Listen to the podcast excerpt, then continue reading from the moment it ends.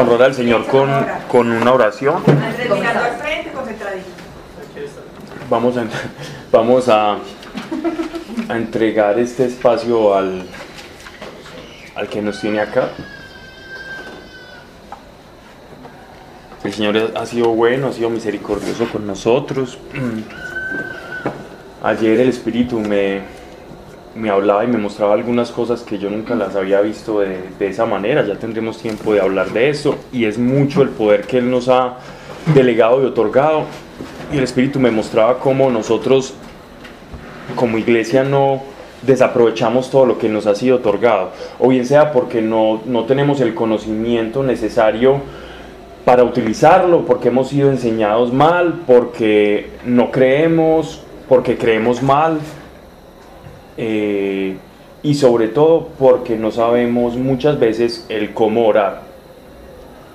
Y ese no saber cómo orar nos está afectando mucho como, como iglesia. Digo oración, no la oración devocional y personal, sino la oración como nosotros como iglesia. Como iglesia, como la oración como ministerio, la oración como propósito. Que decía que persistiéramos en la oración, juntos en la oración. Sí, pero no, no- porque uno puede persistir en una manera errónea de orar. Ah, ok. Más que la persistencia como tal es, es la, en- entender qué es la oración conforme al poder que Dios nos ha, nos ha otorgado. Pero pues, de eso hablaremos más adelante. Pero lo, lo que, lo que les quería decir es que tenemos un Dios muy bueno que siempre está dispuesto. Si algo ayer aprendía del Espíritu era que Dios siempre es un sí mayúsculo, en el cielo siempre está atento, siempre está despierto, no es a las 4 de la mañana, no es a las 5, no es a las 7 de la noche, el cielo siempre está dispuesto, el Espíritu es atemporal, el Espíritu no está diciendo es que es en mi tiempo, es que es en los tiempos de Dios, no, el, Espíritu siempre está diciendo sí, quiero, conoces mi voluntad, siempre quiero hacer eso, ¿quién, quién quiere estar dispuesto a eso? ¿Cierto? Y Él quiere, siempre quiere, siempre está dispuesto, el Espíritu siempre está ahí somos nosotros los que afectamos esa voluntad de Dios, no es Dios, la voluntad de Dios siempre es permanente, la voluntad de Dios no ha cambiado para con nosotros. No cambia ni siquiera el nuestro carácter, ni siquiera nuestro carácter es el problema, que yo pensaba hasta ayer que el carácter nuestro afectaba mucho el plan de Dios, y ni siquiera es nuestro carácter. Es el no conocer la ley del Espíritu, es el no conocer y el no querer hacer la voluntad de Dios. Ahí puede interferir algo el carácter, sí, pero cuando tenés la disposición, Dios se lleva por delante tu carácter y hace contigo, te, seas lo que seas, eh, hace cosas grandes, independientemente del carácter que tengas. Sí. Y es ahí, en esa pedagogía, de esa formación y ser usado por Dios, donde ese carácter va a cambiar, per se. No va a cambiar por respuesta a una oración donde uno se va a quedar en un estado estático esperando a que Dios lo cambie. ¿Cierto? Y Dios valora eso, eso en que, queremos cambiar y ese estado de- insatisfacción. Pero, pero Dios está buscando es iglesia que lo represente y sepa administrar su poder. Eso es lo que Él quiere. Pero, pero es, hablar como a grosso modo algo que, que- que- tenía, que ayer me mostraba y que, que fui, fui golpeado con eso, pero felizmente golpeado. Padre nuestro, te damos gracias por tu amor, por tu misericordia, por tu poder y por tu palabra. Gracias porque nos tienes reunidos, Señor. Haznos buenos administradores de tu poder, pero sobre todo que podamos entender la responsabilidad y autoridad que nos ha sido conferida como iglesia. Señor, no es de escuchar muchas prédicas, no es, Señor, tampoco de, de practicar o, ser muy bueno o tener muchas devociones, Señor. Es de comprender el grado de autoridad y responsabilidad que tú nos has dado, Señor, para que siendo usados podamos comprender, así como tus apóstoles y tus siervos comprendían y hablaban de todo aquello que experimentaban, Señor. Aquí vamos a hablar, Padre, de tu iglesia, de tu palabra, que no se diga aquí cosa alguna que no esté de acuerdo a tu voluntad, a tu revelación. No queremos elucubraciones intelectuales, cosas humanas, palabras que parezcan muy lógicas y muy sapientes, pero que a la postre, Señor, no sean vacías, sean huecas, sean sutilezas humanas. No queremos eso, queremos tu revelación, porque conforme a la revelación es que usamos el poder tuyo, Señor. Una sana revelación trae consigo también una descarga de poder para transformar conforme a tu voluntad, que es lo que te pedimos, Señor, y es como nuestro Maestro nos ha enseñado a orar. Padre, gracias y te lo pedimos en el nombre de nuestro Señor Jesucristo. Amén. Bien, íbamos, en Hechos, íbamos a empezar Hechos capítulo 3, ¿cierto? Híjole. Está muy así. Sí. Pues está bueno. Y vamos a iniciar capítulo 3. Alejo, que es el, el hombre de las, de las certezas. Voces. Sí, sí. Correcto. Ubiquémonos en Hechos de los Apóstoles, capítulo 3. Sobre todo para Guillermo, que la tercera es la vencida, ¿sí o no? Pues desaplicado. Celebrando con la señora todavía.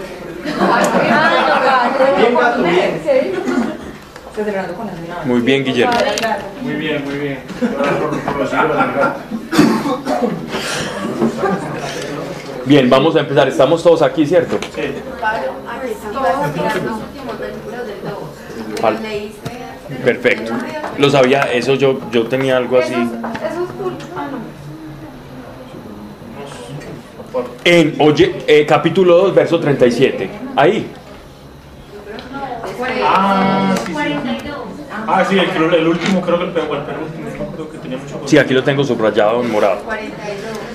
Ah, sí, esa parte. Persere- perseveraban en oír las enseñanzas de los apóstoles, capítulo 2, verso 42, y en la unión, en la fracción del pan y en la oración, no se había enseñado. Se apoderó de todos el temor a la vista. Era el último, en el último, Paulín, el último no lo quieras decir hincapié, Ya, ya lo vi, sí, sí. Es que tengo, tengo los últimos versículos subrayados. Alabado sea Dios y gozando del favor del pueblo.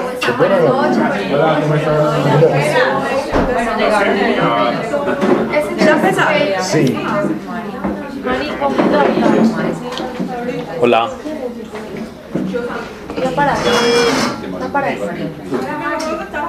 Marico, muy dormido. Hola. Ya para. Ya para eso. Sí.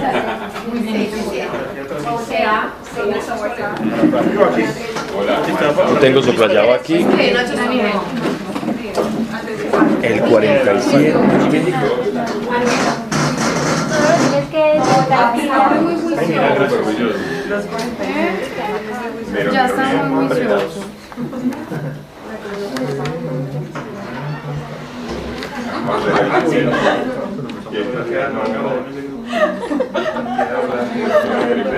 Bien, voy a, leer, voy a leerlo todo, ¿vale?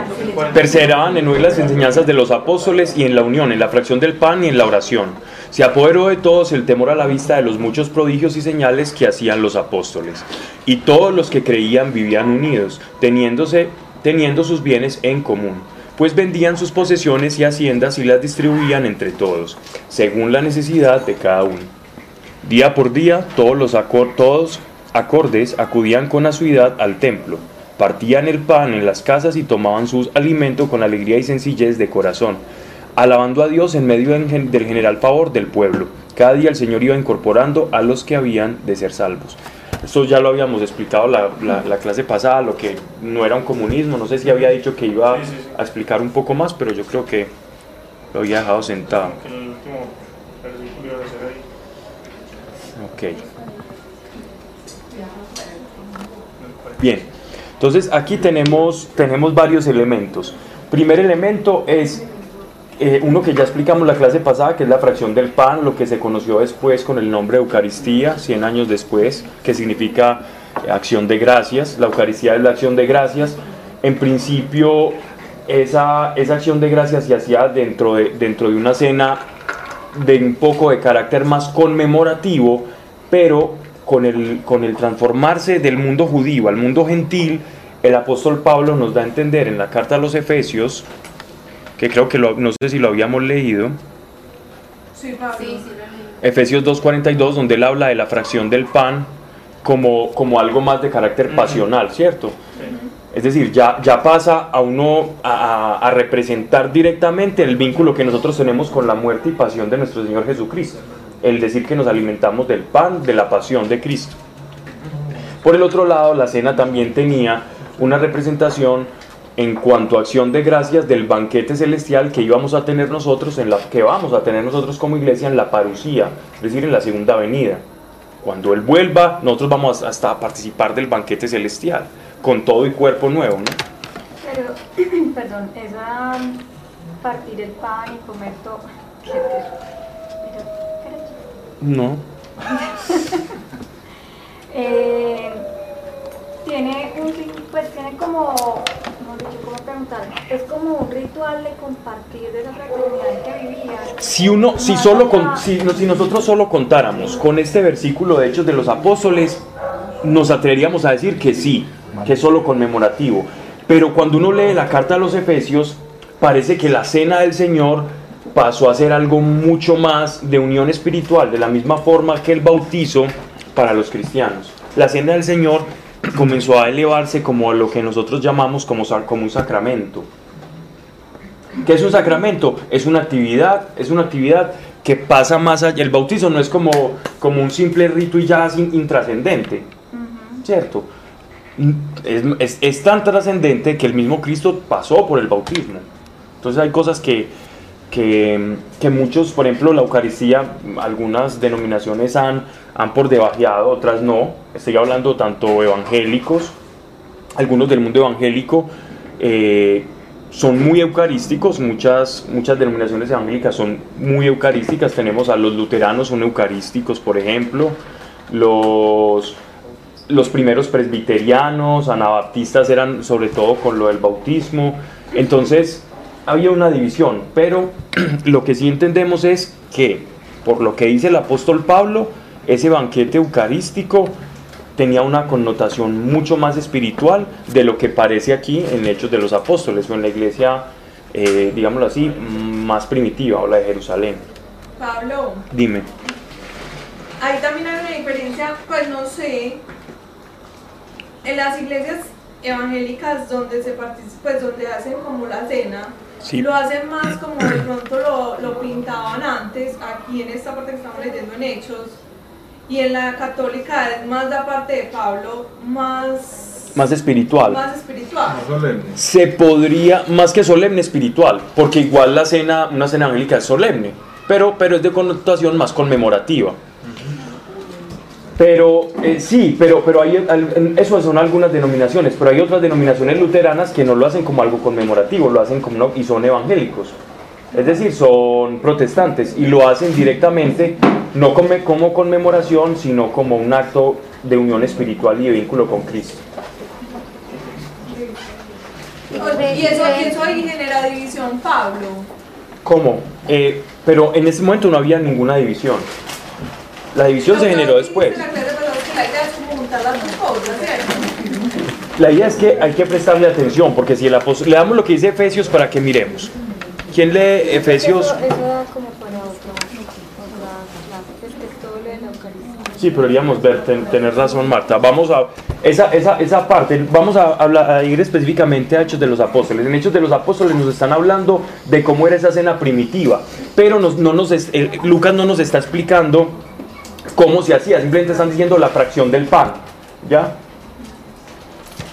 Aquí es una cena más de tipo eh, de festividad, de, de, coinonía, de comunión, ¿cierto?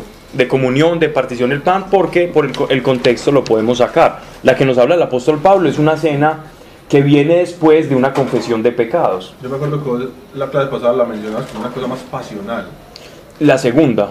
De, de más de la pasión. Exacto, exacto. Bueno.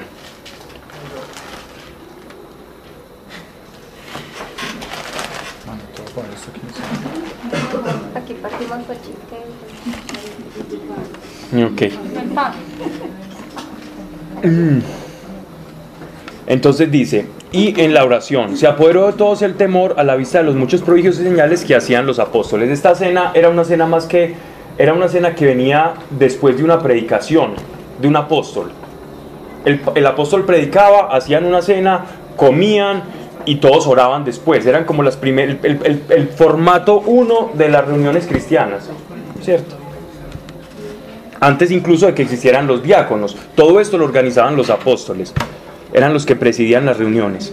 y todos los que creían vivían unidos teniendo sus bienes en común. Estos bienes en común eran, acuérdense ustedes que estábamos hablando de la época que estaba viviendo Jerusalén en ese momento. Es decir, las circunstancias económicas de Jerusalén eran en extremo precarias.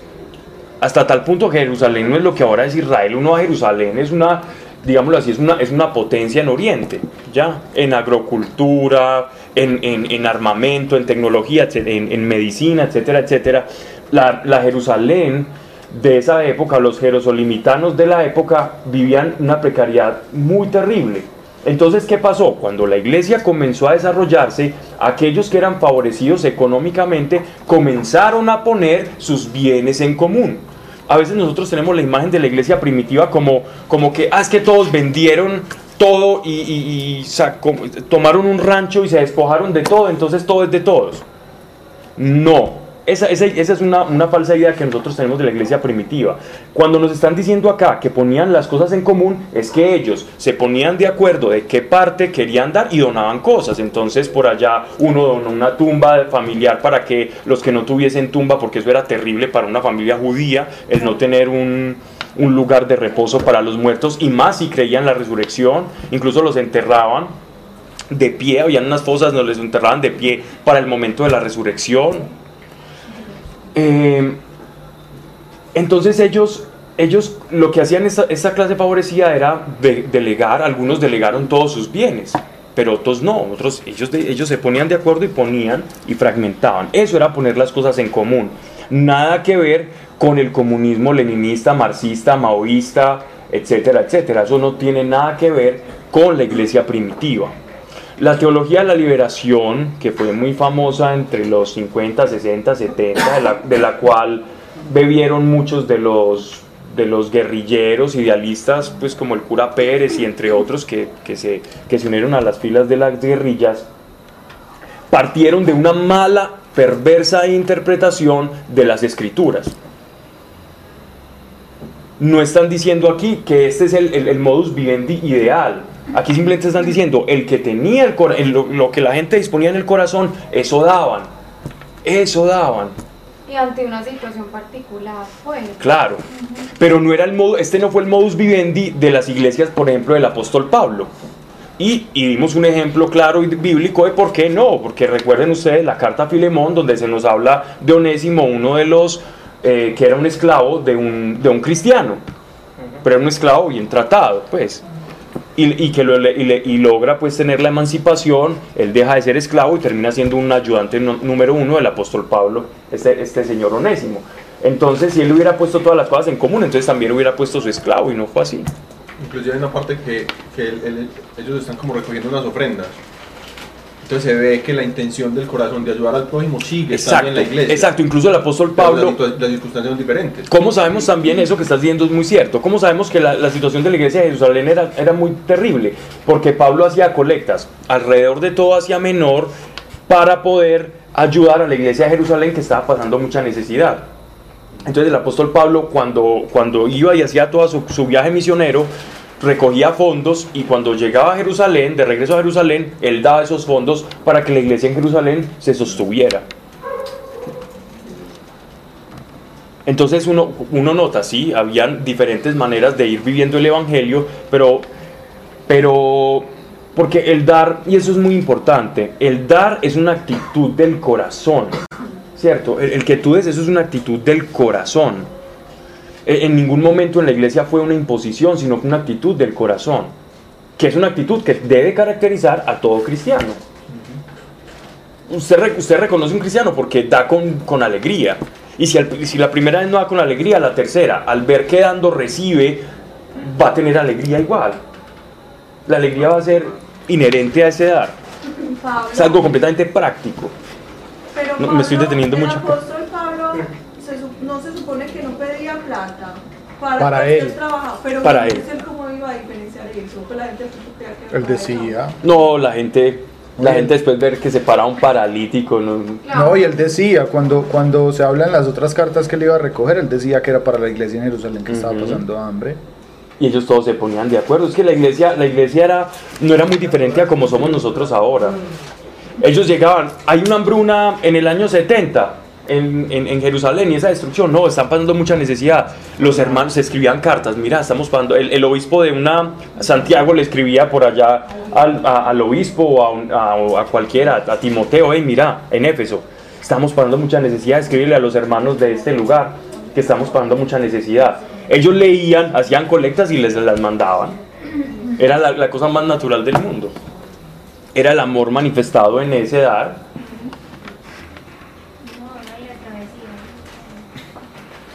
Tingo, tingo. Ok. Partían el pan en las casas y tomaban su alimento con alegría y sencillez de corazón. Esa sencillez de corazón que nos están plasmando acá significa que tenían contentamiento con sus posesiones. Es decir, que su alegría venía de fuera. Esa sencillez, esa sencillez era que, que ellos no tenían mucho pero que disfrutaban alabando a Dios en medio del general favor del pueblo. Cada día el Señor iba incorporando a los que habían de ser salvos. ¿Cierto? Que la iglesia iba extendiéndose, no solamente por boca de los apóstoles, sino que las personas, viendo el ejemplo de aquellos convertidos y viendo su testimonio, iban incorporándose, iban uniéndose a la causa de Jerusalén. Hasta el momento no tenemos que la iglesia sale de Jerusalén, ¿cierto? Hasta el momento estamos en Jerusalén. No ha salido. Sí, en ese momento sí. Pero con especial atención parece que eh, Santiago y Juan y Pedro, Juan y Pedro andaban como que andaban por parejitas.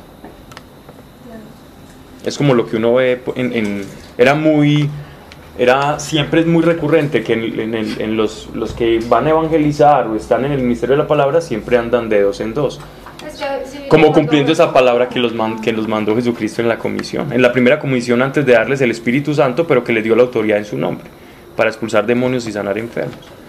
Bien, ahora sí vamos al capítulo 13. Pedro y Juan subían a la hora de la oración, que era la de nona. Estamos hablando de las 9 de la mañana, ¿cierto? Eh, las oraciones judías, recuerden que hay tres oraciones muy importantes para los judíos hay tres oraciones muy importantes para los judíos. Antes de esta oración, antes de esta oración, generalmente en el templo habían como una especie de predicaciones de la Torá en, las sinagogas y en el templo. Después esperaban y hacían una oración conjunta, se, se, predicaba algún, algún salmo, algún pasaje de la Torá y después ellos comenzaban a hacer una oración conjunta, unos recitales de oración que presidía un sacerdote. En, la, en mi Biblia dice que era a las 3 de la tarde. Había un hombre tullido desde el seno de su madre que traían y ponían cada día en la puerta del templo llamado la Hermosa para pedir limosna a los que entraban en el templo. Este pórtico de la Hermosa, este que llaman aquí la Hermosa, es en el único texto, tanto judío como cristiano, etcétera, etcétera. De la, bueno, cristiano no, porque este es el primer texto cristiano. Eh, digámoslo así, de la época conocida en el que se... ¿Cómo así que judío, Pablo? Textos judíos, por ejemplo. Pero ¿y este por qué texto judío? No, no, este, no, como que en texto, que hermosa. O sea, la referencia a ese nombre, pues, ¿qué? Sí, ese, no, ese no, no, no, existe, es decir, solamente existe en Lucas. Este nombre, este nombre solo existe en Lucas. ¿Cierto? para la puerta del templo llamada la hermosa. Un paréntesis, pero la hora novena sí puede ser las 3, porque inclusive por ejemplo los monjes benedictinos tienen una curación que llama la nona y eso como a las 3 de la tarde. Y después de la hora novena, o sea, puede ser 6 de la mañana, es la primera hora. Puede ser 6, 9, 15. Sí, tenés razón, ellos tienen, ellos tienen, ellos tienen, ellos, no, lo que pasa es que me confundí, porque los judíos tienen, tienen tres oraciones, 9 tienen otra al mediodía y otra a las 3 de la tarde. Cierto, es cierto, completamente cierto. tullido, si eran las 3. Sí, tullido desde el seno de su madre que traían había un hombre tullido desde el seno de su madre que traían y ponían cada día a la puerta del templo llamado la hermosa. A eso es lo que quería, lo que quería decir. ese templo de hermosa, muchos críticos han, digámoslo así, han usado este pasaje, han dicho, es que eso, eso se lo inventó Lucas, eso no existe, ¿cierto? Lo que pasa es que normalmente el pórtico del cual está hablando, el portón del que está hablando aquí Lucas, donde, donde se hacían los, los limosneros, era contigua a la entrada de Salomón, a lo que anteriormente se le conocía a los judíos como la entrada o la puerta de Nicanor. Esa entrada o pórtico de Nicanor es la que Lucas identifica como pórtico de la hermosa. ¿Por qué? Porque era como el, que, era, el que se consideraba como más hermoso porque daba justamente hacia el oriente. Y ese, y ese, y ese era como el, como el recinto donde se juntaban, donde se podían juntar los gentiles que venían, judíos gentiles y los judíos eh, de Jerusalén, pues los que nacieron en Israel, a de partir antes de ir a la oración y después de ir a la oración. Es como decir el atrio de la iglesia.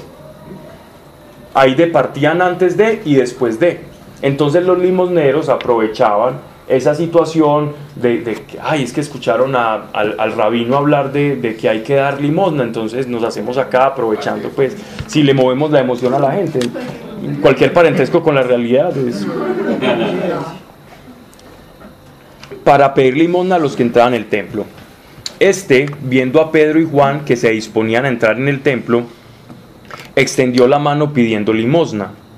Pedro y Juan, fijando en él los ojos, le dijeron, míranos.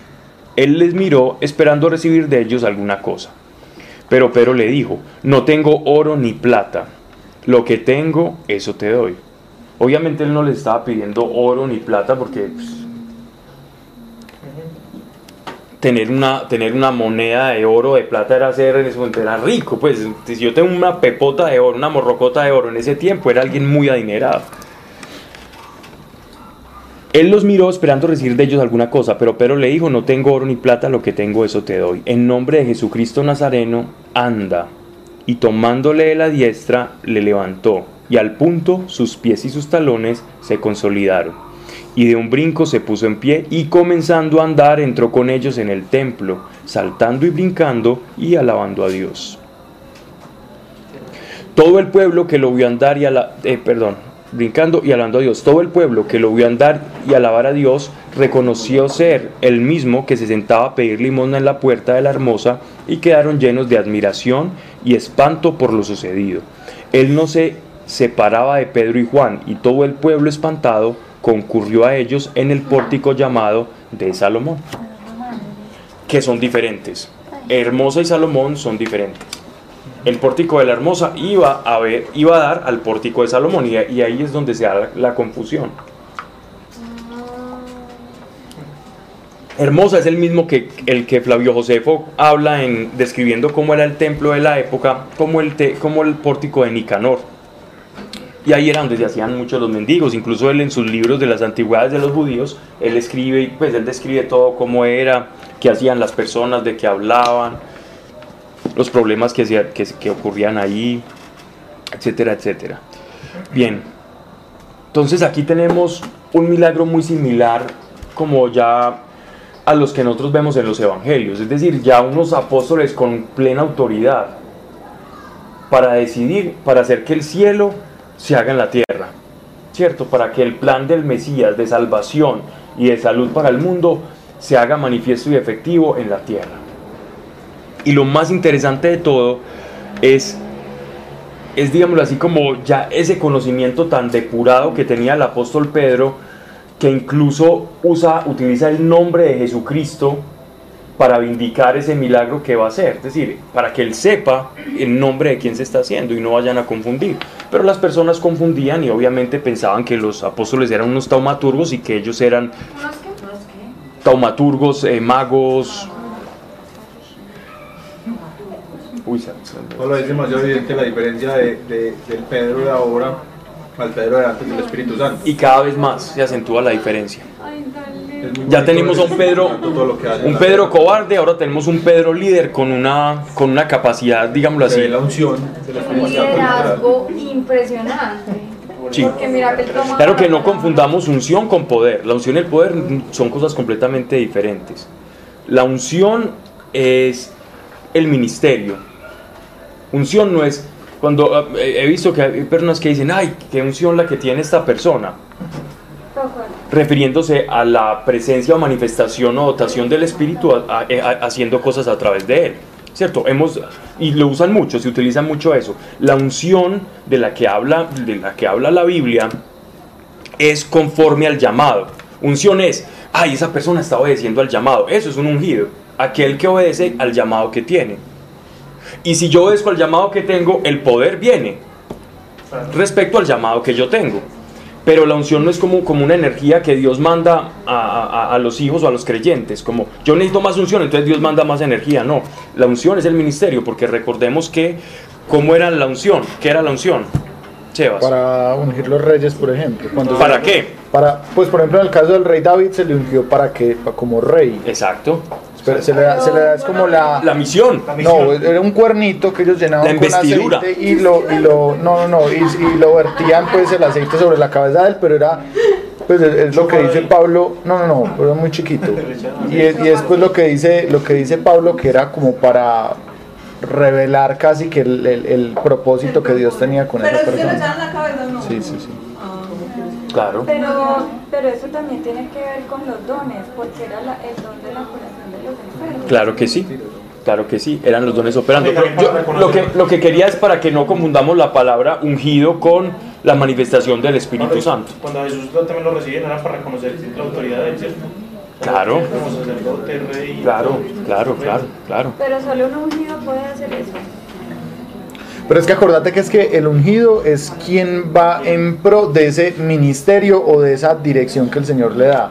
Entonces ya sobre esa, ese caminar en, en esa dirección que Dios le da, viene la manifestación del, que de hecho en alguna otra parte lo, lo, dice que sobre los hijos de Dios se manifiestan milagros, señales y prodigios, pero es como la consecuencia de ir en pro de ese llamado, no algo que venga, no, no, es la unción pues el, el, el poder, sino, sino ese, ese poder se manifiesta cuando yo me encamino. Hay quien, busca, hay quien busca la unción como un poder, como un poder extra, ¿cierto? Que yo puedo buscar y tener más unción y más poder. Y muchas iglesias hablan de eso, pero, pero, pero, pero eso, no, eso, eso es un invento de hace 10 años, ¿cierto? La unción, la unción que siempre, la unción que habla las escrituras es el llamado y fue ungido. Y lo dice el apóstol Pablo en la carta los. Si uno se lee toda la carta a los Efesios, el apóstol Pablo explica qué es la unción. No, es que mira, por ejemplo, que en el caso de David dicen el ungido de Dios, y, él, y, él, no iba y sanaba enfermos, ni levantaba muertos, simplemente era obedecía ese llamado de rey. pero entonces uno pide de hecho, la, la, palabra Cristo es ungido. Cristo significa ungido en griego. Mesías significa ungido en hebreo.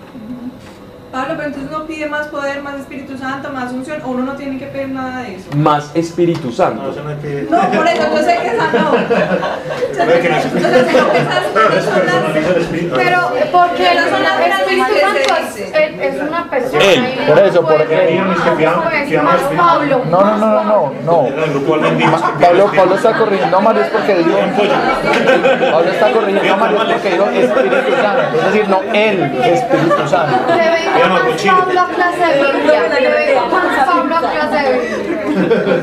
Siga pidiendo si voy a venir así de 190 Pablo, pero entonces ¿qué está bien pedir más dones?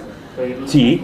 No hay que pedir más poder, no hay que pedir más unción, no hay que pedir más presencia. Porque más, unción es como, decir, es como un médico pidiéndose, quiero ser más médico, quiero ser más médico. Sí me hago entender, porque es que la unción es el llamado. Sí, sí.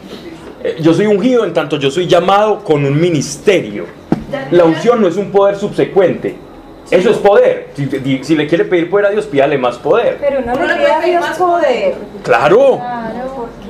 Uno sí le puede pedir más poder. Total. Pero ah, esa era mi pregunta. ¿Qué puedo pedir? Poder. Todo lo que estás viendo acá. Si tú quieres, por ejemplo.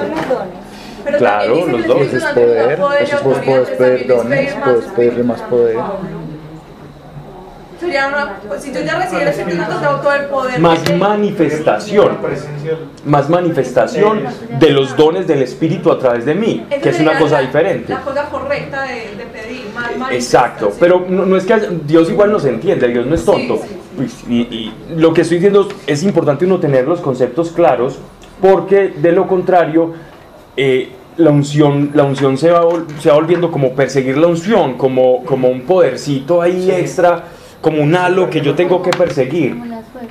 Y no es que sea algo que, que tenés que pedir por norma, o sea, si lo pedís, Dios, Dios se va a manifestar, si no lo pedís, también se va a manifestar. Pero de pronto el que pida unción, Dios le muestra en serio. Seguro. No, y es que la idea es que vos le pidas a Dios que es lo claro. Pues y ojalá encontrar rápido ese propósito. Pero es que el propósito de Dios es tu, pues, tu vida misma, es todo tu vida, todo tu Sí, pero direccionada a algo. Dame el pro, pues, como, pues, naciste para algo más. Pero, pero, Martis, Martis, Martis, pero sí, pero, pero si es direccionado a algo, porque vos no puedes, es decir, si vos decís, listo, Dios quiere mi vida, pero no está enfocada a algo, entonces vas a tener un despelote, un lugar, algo en lo que vos podés ir para un lado o para el otro. La idea es que vos tengas dirección. Vivir con Dios es caminando para un lugar Uno necesita una dirección. No, sí, lo que digo es que, el, o sea, lo que vos dices, la vida tiene un propósito, todos tenemos un propósito específico. Pero eso se va a ver a lo largo de... No, no necesariamente. Pues no es que yo cumplí mi propósito, no sé, pues es que es una cosa que va a cumplir en un mes. Pues, en tu vida lo cumples, pero si estás con Dios, si no, no lo cumples. Dios te va formando para el propósito que quieres. Lo que pasa, si, si vos por ejemplo querés ser administradora o querés ser gerente de una empresa o querés tener por ejemplo un cargo público, dependiendo del cargo, vos ya sabes más o menos qué preparación vas a necesitar. Entonces, conforme a ese lugar donde querés llegar, te vas preparando. De esa misma forma es con Dios. Si vos no tenés claro cuál es tu propósito en la vida, vas a ir como dando tiros al aire sin saber hacia qué te vas a enfocar.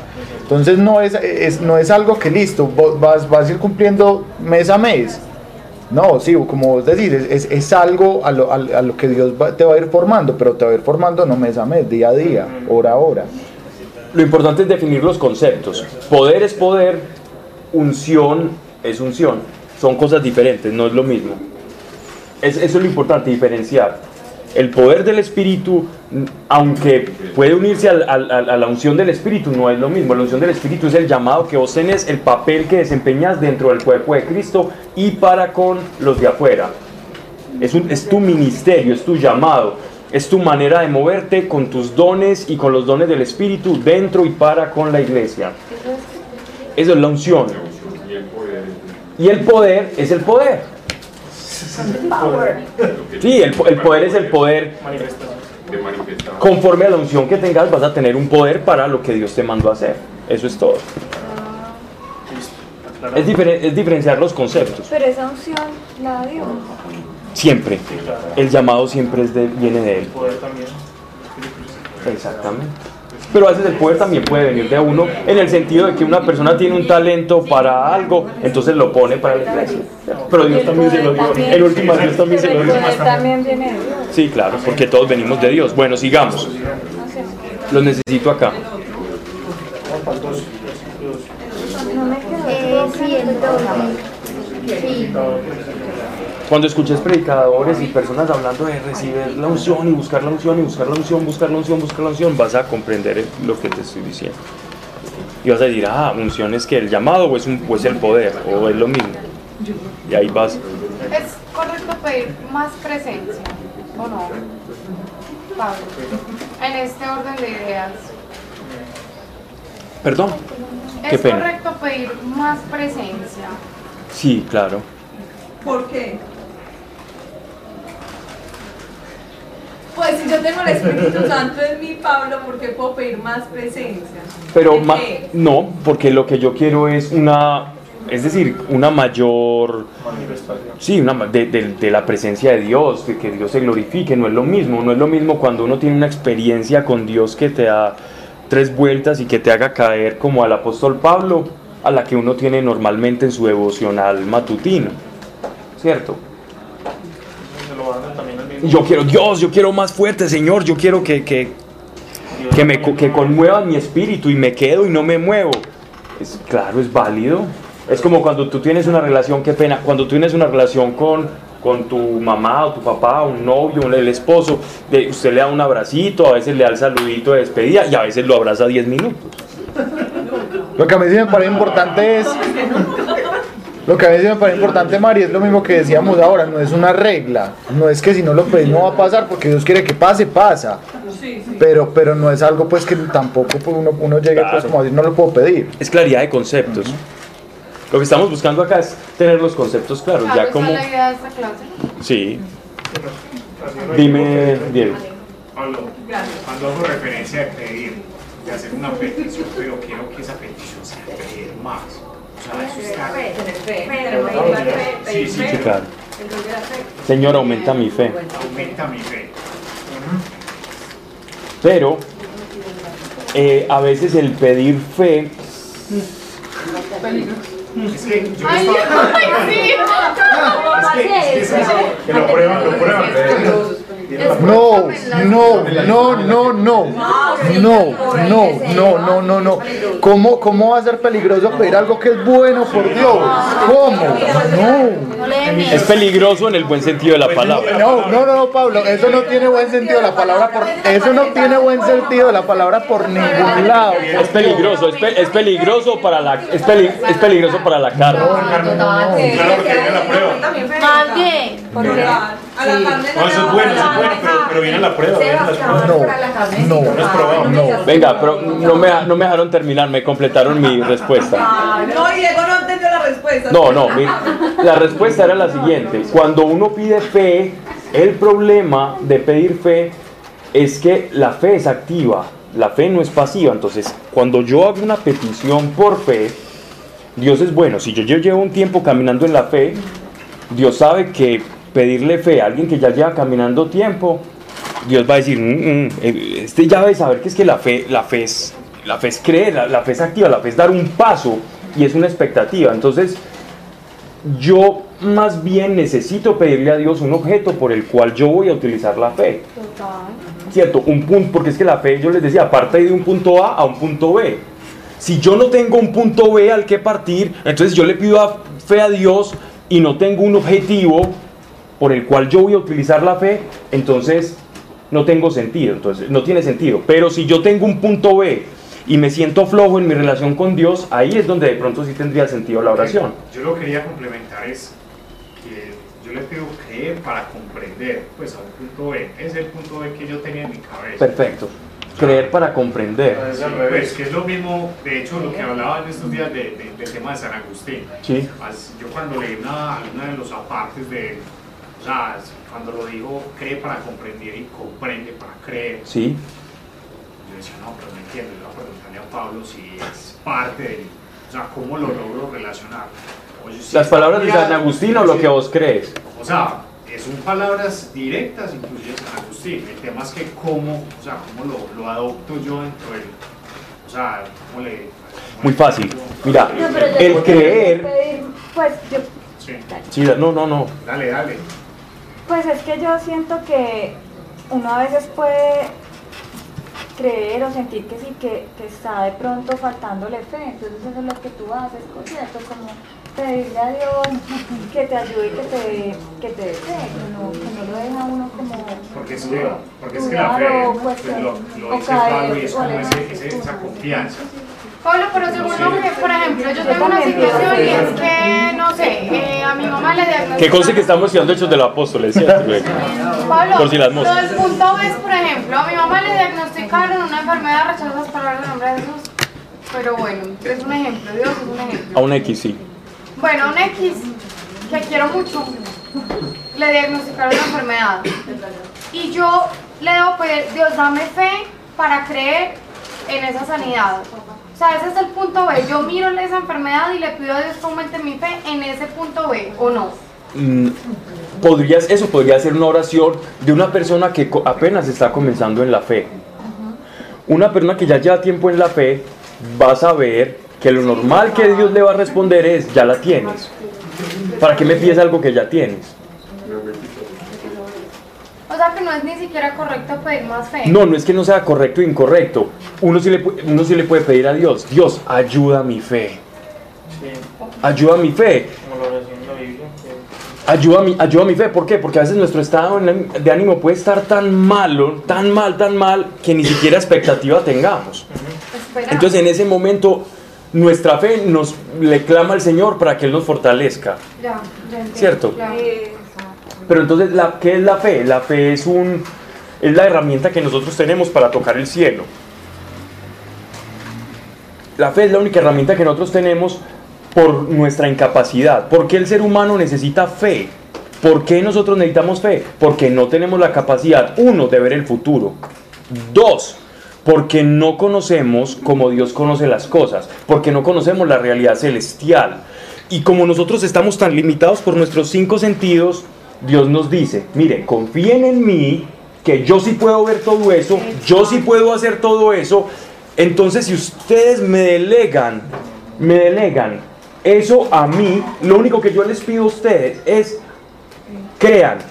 Es decir, únanse a lo que yo quiero hacer, únanse a mi voluntad. Y así la oración de fe va a producir el resultado. Así la oración de fe va a sanar al enfermo, y lo dice Santiago. ¿Por qué? Porque mi oración se está vinculando a la voluntad de Dios y esa es la oración eficaz. ¿Ya? La oración que, que nace del comprender. Entonces, cuando yo tengo fe, y vamos a San Agustín, cuando yo tengo fe, yo comprendo, porque la fe me lleva a la pedagogía del espíritu, la fe me lleva a, ir a, a, tener vivencias del espíritu y ahí voy a encontrar el plan de Dios y cómo Dios me habla a través de las, de las manifestaciones de mi vida, de, de las circunstancias de mi vida, de todo lo que a mí me va pasando. Entonces comprendo más. Y al comprender mi fe va, va, a incrementarse. Entonces mi fe siempre va a ir por otras cosas. La fe siempre, es, siempre se está moviendo. Entre tanto, nosotros tengamos cinco sentidos, siempre vamos a necesitar tener fe para todo. Pero la fe de nosotros puede nacer de varias cosas. La fe de nosotros, ¿de, ¿de qué nace la fe de un cristiano? De las promesas que Dios tiene para nosotros. Ese es el punto B. El punto A es yo no las tengo en el momento. El punto B es que quiero ir a ellas. ¿Por qué? Porque Dios lo dijo que iba a ser así. Entonces uso la fe para alcanzar las promesas. ¿Por qué? Es porque la tengo garantizada. Me estoy uniendo a lo que ya sé que Dios quiere para mi vida. Entonces, si mi voluntad se une a la de Dios, se cumple la primera estrofa del Padre Nuestro. Aquí en la tierra como en el cielo. Es decir, aquí no se cumple la voluntad de Dios, en el cielo sí. Lo que es la iglesia, el papel de la iglesia, el ministerio de la iglesia es ser como administradores del poder y de los dones de Dios aquí en la tierra. Una iglesia que no esté haciendo eso es una iglesia chueca, una iglesia lejos de la voluntad de Dios. Que lo que Dios prometió a través de la iglesia se comience a cumplir. Y si uno está adherido a eso, el poder de Dios va a ser visible. E-, esa es la autoridad que tiene la iglesia. Como dice en Marcos 9, 23 24, dice: Esa es la verdadera unción. para el que cree, todo es posible. Sí creo. Exclamó de inmediato el padre, muchacho, ayuda en mi poca fe. Ajá. Pero creía. Creía que él podía pero sentía que su fe era muy poquita, pero creía que él podía, o sea, ya estaba ganado. Ya tenía fe. Era poquita, como un granito, pero le fue suficiente, porque creía donde era. Hay gente que tiene mucha fe, pero fe en sí mismo o fe en otras cosas. Total. Hay gente que tiene fe en una, en, una medicina prepagada, hay gente que tiene fe... En una gorra. Sí, en cualquier cosa. Y ese es el objeto de su fe. Ya que ese objeto si lo salve o no.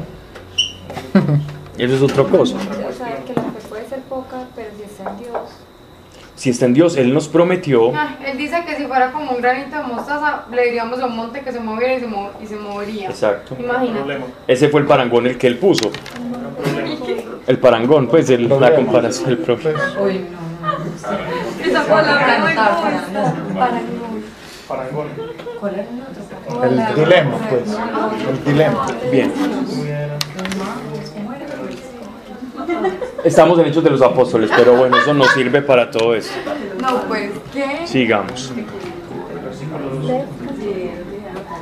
Visto lo cual por Pedro, habló así al pueblo. Miren lo bonito aquí, la, la, la audacia con la que Pedro va a hablar. Varones israelitas, ¿Qué os admiráis de esto o qué nos miráis a nosotros? Como si por nuestro propio poder o por nuestra piedad hubiéramos hecho andar a este. O por nuestra propia piedad. Que el poder no viene de la piedad. Que el poder no viene de, de la devoción o, o, o, de, o de la carita o el caminadito que yo tenga. O de mi vestimenta. De eso no viene el poder. Ni la autoridad. El Dios de Abraham, de Isaac y de Jacob, el Dios de nuestros padres, ha glorificado a su siervo Jesús, a quien vosotros entregasteis y negasteis en presencia de Pilato, cuando éste juzgaba que debía soltar. Vosotros negasteis al santo y al justo, y pedisteis que se os hiciera gracia de un homicida. Se está refiriendo y está hablando de una valentía impresionante. Después de la sanidad, estamos hablando del pórtico de, la, de, de Salomón ya cuando están saliendo, donde ya estaba pues como todo el mundo viendo eso y donde salían de, la, de las tres oraciones del día.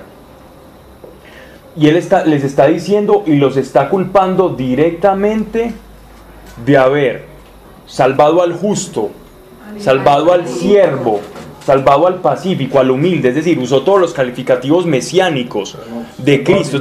Pedro tenía una cristología completamente clara, que nunca se había visto acá en el Nuevo Testamento. Esto es una apología, es decir, es una defensa pura que él está haciendo al nombre de Cristo por primera vez. Esto es, la, digámoslo así, como el primer tratado cristológico de la, de la iglesia, de la era de la iglesia, lo está haciendo aquí Pedro en Hechos de los Apóstoles. La primera defensa a lo que es Cristo. Y para eso está haciendo uso y está mezclando varios, varios textos. Entre ellos vamos a leer, si alguien me ayuda, Isaías 53. ¿Alguien, ¿Y quién va a leer Isaías 53 o quién lo va a buscar? Ok. ¿Quién va a buscarme el Salmo 21, del 2 al 19? 53 qué? Isaías 53. Sí. Está usando también el Salmo 13. Salmo 21. 13 Salmo 13, 10, 27, Isaías 53. 1, pues, del 1 al 12. Salmo 13 qué? 27. Pablo, el de Isaías todo. Eh, del 1 al 12. Leamos el de Isaías. Con el de Isaías tenemos Salmo, Salmo, Salmo 21, 21 del 2 al 19. Perdón. 1 al 12. Si es que son muchas, son muchas las que él está utilizando. Pero vamos a leer Isaías 53, primero del 1 al 2. ¿Quién creyó nuestro anuncio? Ah, ¿A quien mostró el Señor su brazo? Creció en su presencia como brote, como raíz en tierra árida. No tenía presencia ni belleza que atrajera nuestras miradas, ni aspecto que nos cautivase. Despreciado y evitado de la gente, un hombre habituado a sufrir, curtido en el dolor. Al verlo se tapaban la cara, despreciado, lo tuvimos por nada, a Él que soportó nuestros sufrimientos y cargó nuestros dolores. Lo tuvimos por un contagiado, herido de Dios y afligido. Él, en cambio, fue traspasado por nuestras rebeliones, triturado por nuestros crímenes. Sobre Él descargó el castigo que nos sana y, con sus cicatrices nos hemos sanado. Le preguntaron a Él con qué autoridad y por qué había hecho eso. Y Él les está, explica, él les está diciendo los títulos que, utilizaban en los salmos, que utilizó Jeremías y que utilizó, perdón, que utilizó Isaías y que utilizaron y que utilizó el rey David para referirse al Mesías. Al Mesías porque para ellos era suprema, para los judíos era supremamente grotesca la idea de un Mesías paciente. Es decir, de un Mesías así, como está describiéndolo Isaías en el capítulo 53. Para los judíos era grotesco. Un Mesías que no tuviera porte real y que no fuera como el rey David y que llegara pues a ver entonces dónde están los romanos y todo. Él está, ellos, para ellos era tan grotesca la idea que, que incluso prefirieron a, a un delincuente que a Jesús, es decir, al justo, al paciente, lo tomaron en el lugar del, del, del impío. Sí, hasta el 12, que, ese versículo es impresionante. Todos errábamos como ovejas, cada uno por su lado, y el Señor cargó sobre él todos nuestros crímenes. Maltratado, aguantaba, no abría la boca, como cordero llevado al matadero, como oveja muda ante el esquilador, no abría la boca. Sin arresto, sin proceso, lo quitaron de en medio. Quien meditó en su destino, lo arrancaron de la tierra de los vivos. Por los pecados de mi pueblo lo hirieron le dieron sepultura con los malvados y una tumba con los malhechores. Aunque no había cometido crímenes ni hubo engaño en su boca, el Señor quería triturarlo con el sufrimiento. Si entrega su vida como expiación, verá su descendencia, prolongará sus años y por su medio triunfará el plan del Señor. Por los trabajos soportados verá la luz, se saciará de saber mi siervo inocente rehabilitará a todos porque Uno, siervo. sus crímenes. Por eso le asignaré una porción entre los grandes y repartirá botín con los poderosos. porque desnudó el cuello para morir y fue contado entre los pecadores. Él cargó con el pecado de todos e intercedió por los pecadores. Pablo Isaías. Justo. ¿Cómo? Isaías. A Isaías Dios como le hablaba. A través de diferentes, ellos tenían, ellos tenían, los profetas tenían varias maneras de comunicación con Dios. Uno era audible, otro era a través de visiones y otro eran unos éxtasis. Es que eso es demasiado teso. Sí. Esto seguro fue visiones acompañadas de éxtasis. Es que es una descripción súper detallada.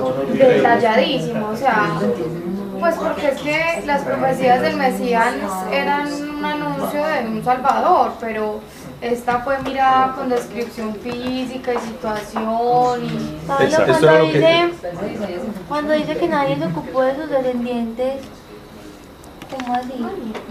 Después que nadie se ocupó de los descendientes de Jesús, que eran los descendientes. Pero dice que es que no tuvo descendencia. Por eso, pero dice nadie, y nadie se ocupó de Ahí. Porque no había, no había descendencia para que alguien se, se, se ocupara de ella. En otras traducciones dice es y no tuvo, y no fue cortado pues como de la tierra y no hubo en él como descendencia. Es decir, pues como hombre, de una u otra forma, parte del propósito de un hombre judío era que se pudiera reproducir. Él no tuvo descendencia. Pero luego dice que la descendencia de él somos, somos todos nosotros. Ajá, después ahí cuando, cuando lees más adelante, él pasa a ser entre los grandes de la tierra, y mira lo que dice ahí. Y después en, en, en- en Isaías 61 habla de, lo, de, lo, de la descendencia de él. Isaías 61 habla de lo, de lo que heredamos nosotros en él. Bueno. Sigamos.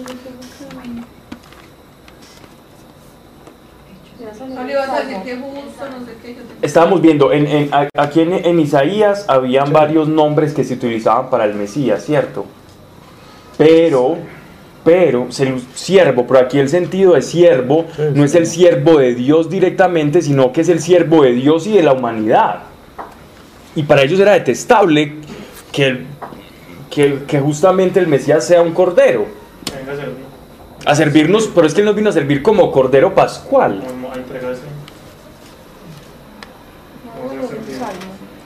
No hay necesidad.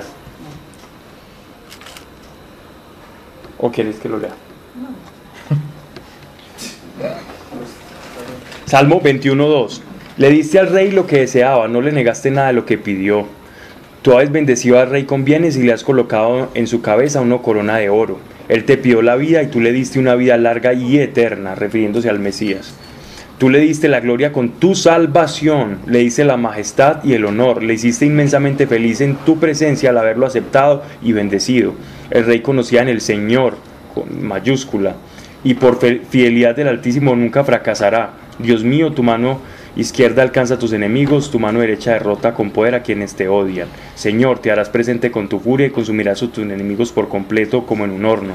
Todos los que acompañan a los enemigos de Dios serán destruidos, todos sus descendientes serán expulsados de la tierra. Porque hicieron sus planes contra ti, tramando todo, pero no lograron nada, porque tú los harás huir utilizando contra ellos el arco. Señor, nuestras palabras alaban tu poder y nuestros cantos tu grandeza. Sobre todo el pasaje del Salmo 21.2 es el, el que le otorga la vida eterna, ¿no? Refiriéndose al Jesús que, que venció la vida, ¿no? Que venció la muerte, perdón. El Dios de nuestros padres ha glorificado a su siervo Jesús, a quien vosotros entregaste, negasteis en presencia de Pilato cuando éste juzgaba que debía soltar. Vosotros negasteis al santo y al justo, Isaías 53. O sea, él está diciendo a este, este cuando, ellos, cuando él decía estas expresiones, los que lo estaban escuchando sabían que se refería a Isaías eh, 53. Los judíos eran muy versados en las escrituras. Y pedisteis que se os hiciera gracia de un homicida. Disteis la muerte al autor de la vida, Salmo 21. A quienes Dios resucitó de entre los muertos, de lo cual nosotros somos testigos. ¿Cierto? Recuerden que la ley exigía testigos para un hecho. ¿Cierto? Para validar un hecho. O que ellos estaban actuando y haciendo una defensa de Cristo conforme a la ley y conforme a las escrituras. Por la fe de su nombre, miren cómo empieza, por la fe de su nombre, este a quien veis y conocéis, le ha sido por su nombre consolidado y la fe que de él nos viene, dio a este la plena salud en presencia de todos vosotros. Pero por ejemplo, ahí la fe no era de, o sea, el, el cojo no tenía fe. No, es que él no está hablando de, de, la sanidad ya del cojo, él está hablando de lo que produce el nombre de Jesucristo en todo aquel que cree. Por la fe de su nombre, este a quien veis y conocéis ha sido por su nombre consolidado y la fe que él nos viene dio a este la plena salud en presencia de todos vosotros.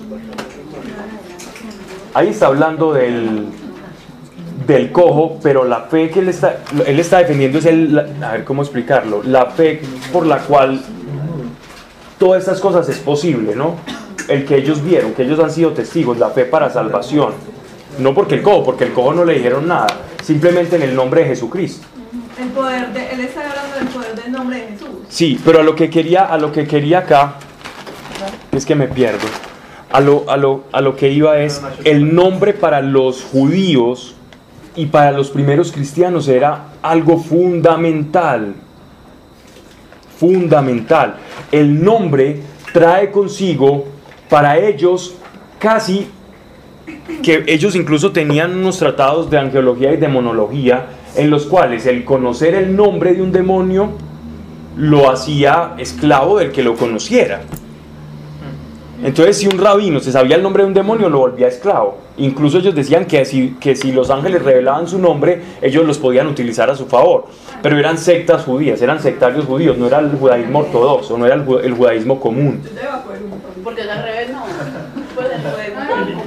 Pues el judaísmo, ¿cómo es? De ahí, En el judaísmo común, cuando uno sabe el nombre de un demonio, pues se da cuenta. Es que alguna vez me pareció escucharte justo en una clase de Biblia, por eso no recuerdo exactamente, pero era como si uno lograba descubrir quién era.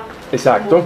Porque tenía, tenía la personalidad, la persona, la esencia de la persona iba vinculada a su nombre. Por eso en Apocalipsis leemos lo del nombre que Dios tiene, ¿cierto? La piedrecita con el nombre, ¿recuerdan ustedes? Cuando estudiamos Apocalipsis. Bueno, los que estudiaron Apocalipsis conmigo. Vemos que una de las cartas a las, a las siete iglesias habla de que él tiene un nombre. Para cada uno. Sí. Sí. Y que nos va a llamar por ese nombre. Entonces, el nombre para los judíos era algo, ellos no ponían los nombres porque sí, ningún nombre bíblico es porque sí, a razón de nada. Ay, es que eh, la vecina nos caía muy bien y se murió, entonces la vamos a poner. Entonces, Bernardita por honor a la tía, Cruzanita. la tía Cruzana. Ellos no ponían, ellos no ponían los nombres, ellos no ponían los nombres por eso. Los judíos ponían el nombre pensando muy bien las cosas, la- el, el rasgo que iba a identificar a esa persona. Que en el nombre iba, iba casi que la personalidad de ellos. Y la misión, ¿no? Sí. Pero, Pablo, pero vez habías dicho algo de cuando uno, cuando uno lograba descubrir quién era un demonio, pues o cuál era el nombre de ese demonio. Que alguien te preguntó una vez como por un sueño o algo y tú dijiste que mejor, que mejor que supiera quién era, pues como el nombre del demonio. No, no sé. si- Eso salió de mi boca. Pues, ah, sí,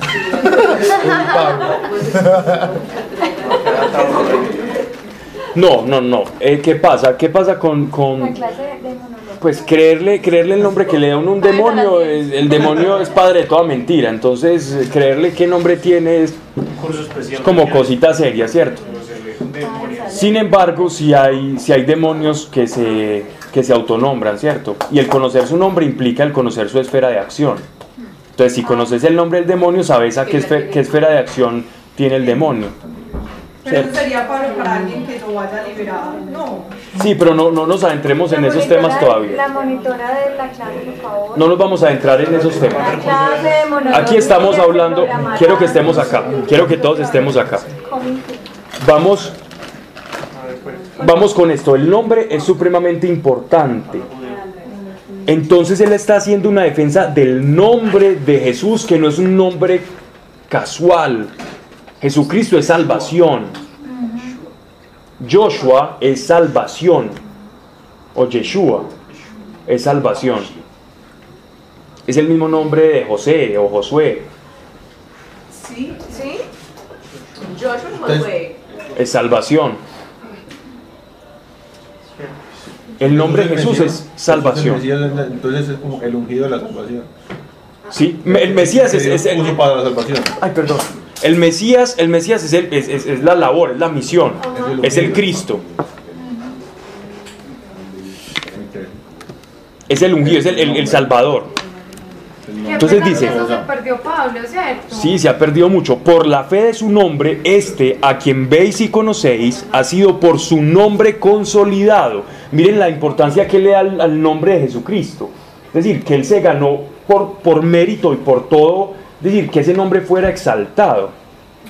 Y están hablando de su nombre, están hablando de un rasgo de Él, que es su nombre. El nombre de Jesús no se puede separar de Él y la fe que de Él nos viene dio a éste la plena salud en presencia de todos vosotros. La oración en el nombre de Jesucristo, en el nombre del Mesías, es poder para la iglesia. Ahora bien, hermanos, ya sé que por ignorancia habéis hecho esto. Esta ignorancia es la misma a la que alude el apóstol Pablo cuando él dice que, que él era perseguido en los Gálatas, cuando él dice que él era perseguidor de los cristianos, pero por el celo de Dios, pero que él no sabía, pero que Dios le quitó el velo y él ahora puede ver y, es apóstol, ¿cierto? Y que él se siente de esa, de esa manera pasada y alude como a, como a su ignorancia.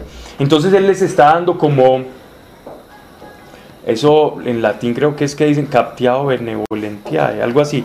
Es como que él está siendo benevolente con su público, ¿cierto? Para limar asperezas y le está diciendo, yo entiendo que ustedes lo hicieron porque ignoraron el propósito y el sentido de las escrituras. Pero ahora, con este hecho que están viendo acá, con este milagro, ustedes no tienen excusa de saber que en ese nombre ese paralítico andó. Y ese nombre fue exaltado por sobre todo nombre. Ahora bien, hermanos, ya sé que por ignorancia habéis hecho esto, como también vuestros príncipes. Príncipes se refiere pues a, sus castas dirigentes y sacerdotales. Dios ha dado así cumplimiento a lo que había anunciado por boca de todos los profetas la pasión de su Cristo. Isaías 53. Entonces él ha utilizado siervo, justo, Mesías, o sea, Cristo. Ha utilizado todos los calificativos de Jesús. Cristología pura del apóstol Pedro. Arrepentíos pues y convertíos para que sean borrados vuestros pecados, a fin de que lleguen los tiempos de refrigerio de parte del Señor y envía a Jesús el Cristo que os ha sido destinado. Eso es muy lindo, porque en el corazón de Pedro, al igual que de, la iglesia primitiva, la segunda venida de Cristo era pronta. Y, la pregunta de la, iglesia del año 100 en adelante era, bueno, ¿y cuán pronto es? Y ya había gente que se estaba cuestionando la segunda venida de Cristo por eso. Y el apóstol Pablo nos responde a nosotros de una manera muy bonita, eh, perdón, este es por amor a sus fieles, creo que es Santiago. Vamos a leerlo, yo vengo por acá.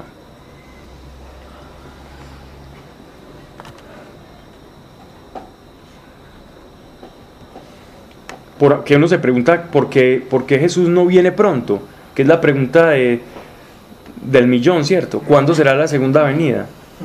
Y la respuesta es por amor a los que han de, por amor a los que a los que se los que faltan, ¿cierto? O sea que no es porque Dios no quiera, no es porque Dios quiera que se postergue, es por amor a, a que la familia sea numerosa. Nos está dando tiempo. Tiempo de arrepentimiento. Lo que está dando Dios, tardando su segunda venida, es, es eso. Vamos a leer segunda de Pedro capítulo 3 verso 9 para, para citar mejor al que está hablando acá. ¿Mm? Antes, antes, pues no sé, tiene como empeorar con todas esas cosas que están dando.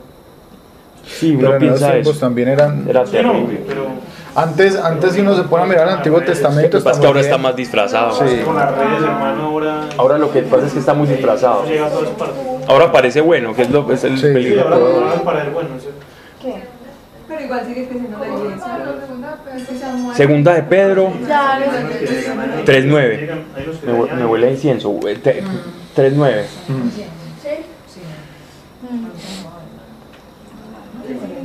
3.9. ¿Quién, ¿La quieren que la lea yo? Porque está, está yo la leo. Segunda de Pedro 3.9.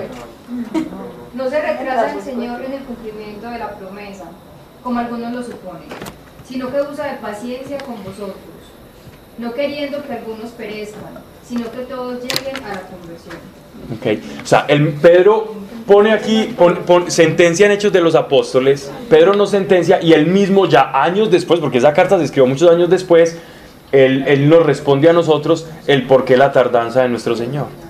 Y eso es revelación pura del Espíritu. Segunda de Pedro. Esa es revelación pura del Espíritu Santo. ¿Por qué tarda el Señor? Ya no le preguntemos, Señor, ¿por qué tardas tanto? Sí, por amor a los... No faltaba el estribillo.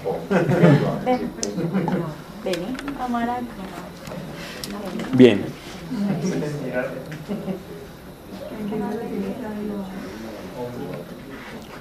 A quien el cielo debía recibir hasta llegar los tiempos de la restauración de todas las cosas, de que Dios habló desde antiguo por boca de sus santos profetas. Dice en efecto Moisés, eso es en Deuteronomio, un profeta hará surgir el Señor Dios de entre vuestros hermanos como yo. ¿Quién es yo aquí? Moisés. Vosotros le escucharéis todo lo que os hablare. Toda persona que no escuchare a ese profeta será exterminada de su pueblo. Y todos los profetas, desde Samuel y los siguientes, cuanto hablaron, anunciaron también estos días. Vosotros sois los hijos de los profetas y de la alianza que Dios estableció con vuestros padres cuando dijo a Abraham, en tu descendencia serán bendecidas todas las familias de la tierra. Dios resucitando a su siervo, os lo envía a vosotros primero para que os bendiga al convertirse cada uno de sus maldades. Vamos a leer ese pasaje de Deuteronomio. Porque dice acá, de los, hasta los tiempos de la restauración universal. ¿Cuál es la restauración universal? El final de los tiempos, cuando resucitemos.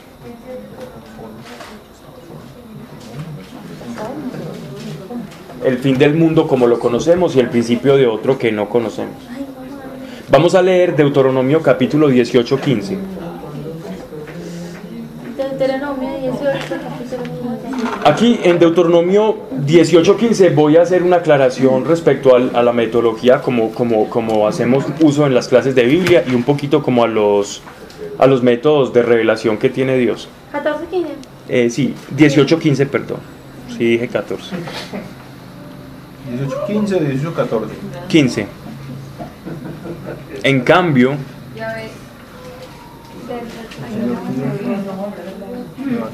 ah, no, pero así cualquiera. Se suscitará de en medio de ti, de entre tus, hermanos. Un profeta como yo, a él escucharéis. Es exactamente lo que, te, lo que tú pediste a Yahvé tu Dios en el Coreo. Hasta el 19. Ah, bueno. El día de la asamblea, diciendo, no volveré a escuchar la voz de Yahvé mi Dios, ni veré más ese, ese gran fuego para no morir. Y Yahvé me dijo a mí, bien está lo que han dicho, yo le, suscitaré de en medio de, de sus hermanos, un profeta semejante a ti. Pondré mis palabras en su boca y él les dirá todo lo que yo les mande. Si un hombre no escucha mis palabras, las que ese profeta pronuncie en mi nombre, yo mismo le pediré cuentas de él. Ay, qué versión tan benevolente. La mía dice, yo mismo castigaré al que no obedezca las palabras, que él hablará por mí. Tierna Valera. ¿Quién es Pablo, hacía rato que no hacías un chiste, sí. Ay, me hacían falta, Pablo. Una tierna Valera. Llegó ya la reina Valera. Bien, sigamos. Eh, Pablo, ¿quién está hablando ahí? Moisés. Si vamos al contexto de, esa, de ese pasaje de Deuteronomio capítulo 18, vamos a encontrar que el contexto histórico, cultural, inmediato de ese texto no se refiere inmediatamente dentro del contexto al Mesías, si cualquiera judío lee eso, él va a pensar que él se está refiriendo a la instauración del ministerio profético que va a seguir después de Moisés y que él va a desencadenar profetas dentro del medio del pueblo. Si uno lee un libro judaico, que haga una exégesis de este pasaje o lee partes del Talmud que, que hagan referencia a este pasaje. Los, los, los rabinos que escriben o que hablan de este pasaje se refieren a la instauración del ministerio profético dentro de Israel, como la promesa de que Él les va a suscitar profetas, ¿cierto? Pero aquí Él está hablando, él está, él está hablando en singular. No cualquiera, no cualquiera, tenía que ser el apóstol Pedro con una revelación especial para la escritura, el darse cuenta que ese pasaje era, aunque no excluía a los, al ministerio profético, no es excluyente, se refería principalmente al ministerio del Mesías, al ser en singular. Eso no lo podía saber Pedro sino por revelación del Espíritu. No había otra manera, estamos viendo pura revelación del Espíritu Santo hablando a través de Pedro y explicando las escrituras. Es una cosa impresionante, ¿cierto? Y rubricado por el, por el, por el milagro del, paralítico, del, portón de la hermosa. Entonces, eh, eso le, le, dio también la autoridad para poder defender el nombre de Cristo en el cual levantaron al liciado. Pablo, y aquí en Juan 7 también hablan de lo de Moisés. Jesús habla de Moisés, que no creen. Juan 7, 24, 25, que, que será Moisés el que los juzgue. Pues mostrando que se está hablando. Eh, en, el contexto inmediato. La misma ley. Sí, por eso, por eso te digo que el contexto inmediato nos lleva a eso, pero a través de la revelación, de, la profundidad de la revelación, que es la escritura, vemos que la escritura habla en diferentes, eh, como en diferentes lenguajes. Y que una persona llena del Espíritu Santo va a, tener, va a tener mucha más riqueza que la riqueza contextual de la mera palabra. De eso ya, hemos, ya habíamos hablado, pero, pero vale la pena al ver cómo los apóstoles utilizan la Biblia de una manera con un grado de revelación impresionante. A quien en el cielo debía recibir hasta llegar los tiempos de la restauración de todas las cosas de quien Dios habló desde antiguo por boca de sus santos profetas. Dice en efecto Moisés, un profeta hará surgir el Señor Dios entre los vuestros hermanos como yo. Ahora sí, Dios resucitando a su siervo os lo envía a vosotros primero para que os bendiga al convertirse cada uno de sus maldades. Única y exclusiva forma para acceder a las bendiciones del Mesías es el arrepentimiento. Nadie que se considere bueno puede entrar al banquete celestial, porque sería un mentiroso y el mentiroso no entra, a menos que se arrepienta de su mentira. Y sería uno mentiroso pensando que es bueno. O haría Dios mentiroso. O Dios lo escogería para ser Mesías. Vamos al capítulo 4. Dolor de estómago. Dolor de estómago. Vamos al capítulo 4. Versículo 1. Mientras ellos hablaban al pueblo, sobrevinieron los sacerdotes, el oficial del templo y los saduceos. Hablemos de estas tres castas para que no se me olvide o se me pase. Aquí utilizan los sacerdotes se referían, digámoslo así, como a todos los levitas que atendían toda la parafernalia que se suscitaba en el templo, ¿cierto? Cargar cosas, las cosas para, para los lavatorios, el que limpiaba las rejillas de la grasa, el que ayudaba a que las, a, que las menorá o los candelabros estuvieran siempre encendidos con aceite. ¿Mm? Eso sí un sacerdote. Entre muchas más cosas. Pero, pero entonces no predicaba, sino que... los que predicaban eran muy poquitos eran los maestros de la ley. Casi todos los sacerdotes estaban en funciones muy físicas. Por eso hasta los 30 años, a los 30 años ya el sacerdote era como si puede eso, ¿no? Porque les tocaba estar cargando becerros, eh, cosas, era muy duro, no era fácil. Ellos eran los que hacían el sacrificio para Sí. Entonces, esos, esos son los sacerdotes. El oficial del templo era como una especie de sacerdote administrador, ¿cierto? Es un cargo no, no, más que un mayordomo era el que se encargaba de los tiempos. Entonces, a esta hora se hace tal cosa, te estás pasando de la hora. Mira, ya toca la oración. Sí, era como un hombre de logística, se podría decir, la logística del templo. Y los saduceos, ¿por qué los saduceos? ¿Quiénes eran los saduceos? Los saduceos ya sabemos que dentro de las facciones que digámoslo así, que proliferaban en, el, en, el, en la época de contemporánea Jesús, estaban los, los saduceos, los fariseos, los esenios los y los celotes. Eran como las facciones más populares. Los saduceos era la casta sacerdotal más vinculada con la clase dirigente, con los reyes, con el dinero, con la opulencia, etcétera, etcétera. Y particularmente los saduceos no creían en la resurrección de los muertos, mientras que los fariseos creían en la resurrección. Y debido a eso tuvieron muchos problemas. Pero los saduceos, teniendo el favor de las personas ricas, se sostenían más fácilmente en el poder que los fariseos, que eran un poquito más segregados. ¿Estos no eran los que eran como unos monjes por allá alejados? No, esos eran los esenios. Entonces, estaban los saduceos. ¿Por qué los saduceos aquí aparecen y no aparecen los fariseos en este pasaje? ¿Por qué será? De acuerdo a lo que hemos venido leyendo. ¿Por qué aparecen los saduceos? ¿Por qué hacen mención a los saduceos tan fortuitamente, aparentemente, y no a los fariseos? De acuerdo a lo que yo acabo de decir. No, por no es por el contexto, por, por, el, por donde se movían. Porque estás diciendo que los fariseos se movían más muy poco, pues posiblemente este Sí, podría ser por eso, podría ser por eso, pero es por algo más.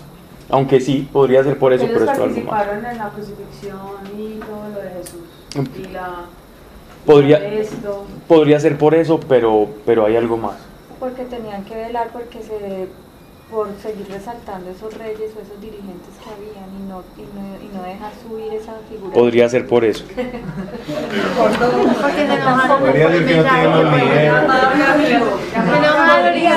¿Qué acaba de decir Pedro? ¿Qué acaba de decir Pedro un versículo antes? A este resucitó Dios. ¿cierto? Y, le dio vida. Ellos no creían en la resurrección. Entonces los fariseos se quedaron calladitos, los fariseos dijeron, bueno, vamos a ver que, cómo, cómo, cómo desembalan, porque se sintieron como, bueno, como cuando uno, uno tiene al lado un hincha del equipo de uno y hay 20 que no, pues es el amiguito ahí por lo menos, amiguito de, de, de, de tres minutos, por decirlo de alguna manera, pues. Pero entonces los fariseos Los fariseos creían en la resurrección de los muertos, los saduceos no. Pero los fariseos, ¿qué, ¿qué posición tenían dentro de la sociedad? Los fariseos eran tenidos como por los verdaderos sacerdotes que no eran sacerdotes. ¿Cómo así? Que no eran no, no, no ostentaban el cargo, pero el pueblo los consideraba como que los que sí verdaderamente deberían de estar allá. Cumplían la ley. Sí. Eran muy legalistas. gozaban más del favor del pueblo los fariseos que los saduceos, pero los saduceos tenían el poder y, y gozaban porque que estaban muy vinculados con los Herodes y con la clase dirigente y no se la peleaban con el imperio romano. Pablo, ¿sabes qué?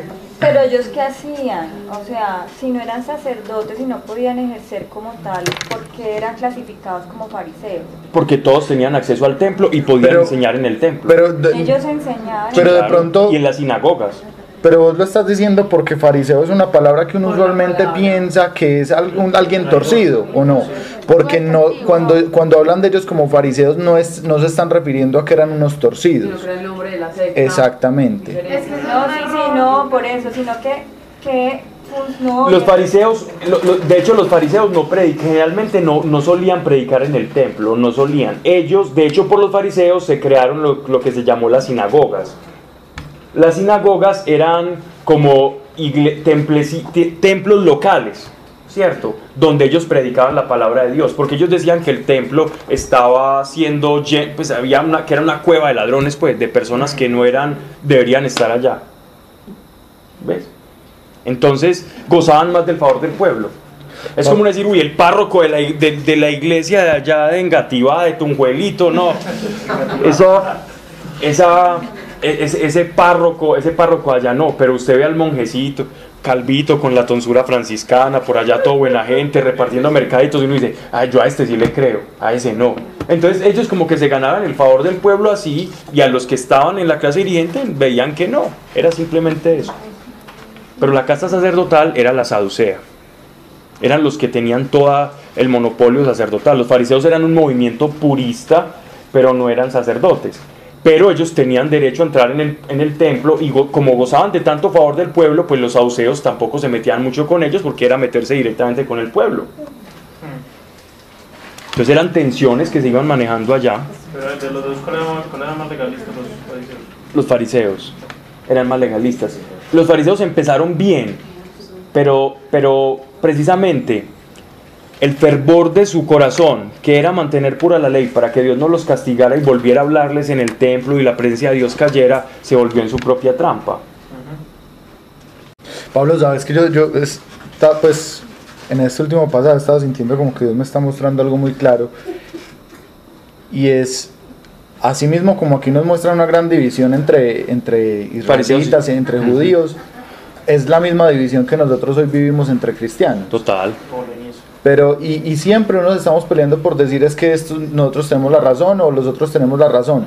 Y aquí, a pesar de, de, las grandes divisiones que habían entre unos y otros, Dios los veía a todos como un solo pueblo. Sí, claro. Y nosotros muchas veces caemos en esa trampa de estar peleando por verdades cuando, cuando Cristo nos, nos sigue viendo como un mismo pueblo y a fin de cuentas... Es que solo hay una iglesia. Exacto, y a fin de cuentas no, no es la no religión la que nos va a mostrar como justos ante Dios, sino la vida que, que llevemos. Sí, claro, es eso, tal cual. ¿Por qué tal. se tomó esa palabra de fariseo con el concepto como de torcido? Por, por, por, por todas las oportunidades en las que Jesús, digámoslo así, les dice raza de víboras, sepulcros blanqueados.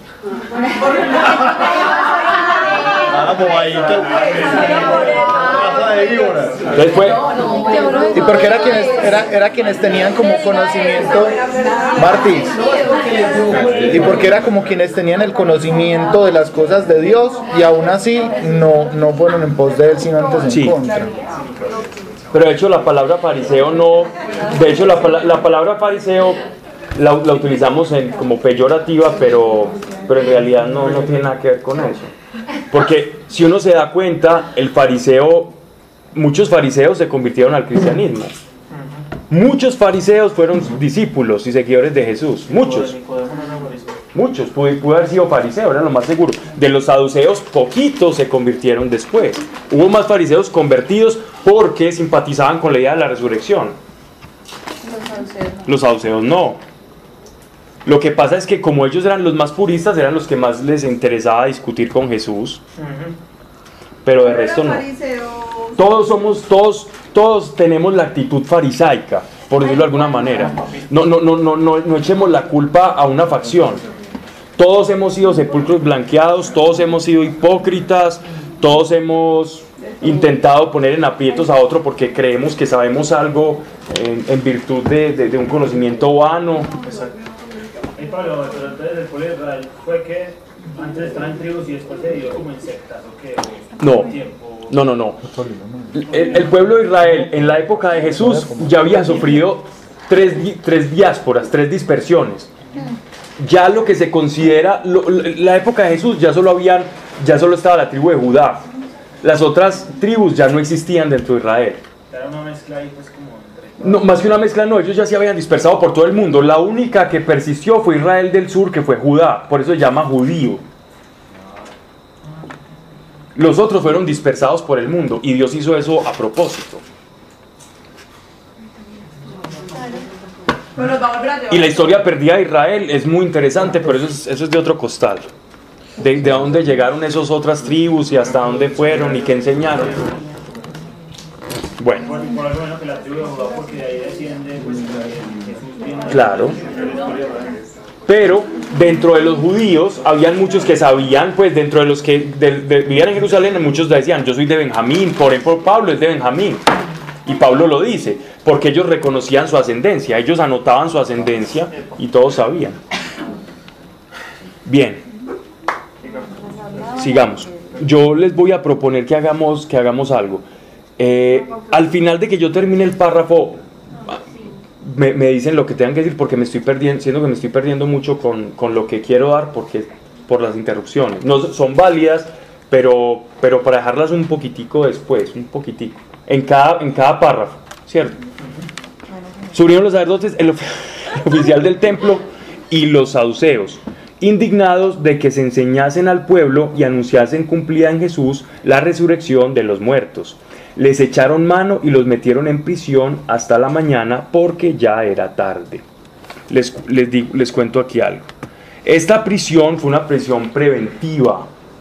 Los saduceos en ese momento no tenían la autoridad legal por el, por el Sanedrín de aprisionar a Jesús completamente. Ellos tenían que hacer primero una prisión preventiva, los pusieron a, a, dormir ahí, pues, pasaron toda la noche allá y después ya los, les tenían que hacer un juicio con testigos ante el Sanedrín. Eso es lo que está pasando acá. Pero muchos de los que habían oído la palabra creyeron, hasta un número de 5 mil. O sea que ya en nomenclatura tenemos 7 mil nuevos cristianos. 8 mil. 5 mil y 3 mil. 8 mil cristianos. Que qué pesar de los apóstoles, pesar nada. Hablaban y la gente se iba convirtiendo. De una. Olvídese. Que la gente, que esos judíos tan testarudos, tan tercos. Hombre, ¿cuánto tiempo llevamos? 8 mil. No, y es que no haber sido por los judíos no habría iglesia. Exacto. Porque a veces también tendemos a pensar mal de los judíos. ¿Cierto? A veces también tenemos, no, es que los judíos que crucificaron y miren cómo les fue mal. No, ya, ya hablamos que ya lo habían 8.000 conversos, 8.000 hermanos judíos. A la mañana se juntaron todos los príncipes, los ancianos y los escribas, escribas en Jerusalén. Y Anás, el sumo sacerdote, y Caifás, el mismo Caifás que ya sabemos quién, y Juan y Alejandro, y cuantos eran del linaje pontifical, o sea, saduceos sacerdotes, y poniéndolos en medio les preguntaron, ¿con qué poder, en nombre de quién habéis hecho esto vosotros? Entonces Pedro, lleno del Espíritu Santo, les dijo, miren, lleno del Espíritu Santo les dijo, Pablo, pero entonces uno no puede pedir ser lleno del Espíritu Santo. Lleno del Espíritu Santo les dijo, príncipes del pueblo y ancianos, ya que somos hoy interrogados sobre la curación de este inválido, por quien haya sido curado, sea manifiesto a todos vosotros y a todo el pueblo de Israel que en nombre de Jesucristo Nazareno, a quien vosotros habéis crucificado, a quien Dios resucitó de entre los muertos, por él, éste se haya sano ante vosotros les reveló el nombre y les reveló la resurrección de los muertos. Les dijo, ustedes son saduceos y no me importa, Él resucitó, yo soy testigo. Y por este nombre lo hicimos. El más atrevido de todos y el más valiente. Él es la piedra rechazada por vosotros los constructores, que ha venido a ser piedra angular. En ningún otro hay salud, pues ningún otro nombre, miren la importancia del nombre, ningún otro nombre nos ha sido dado bajo el cielo entre los hombres, sabiendo la importancia de conocer el nombre de un, de un ser espiritual, sabía el, el apóstol Pedro la connotación del nombre para los judíos y la trascendencia, él les tira esta perla, por el cual podemos ser salvos.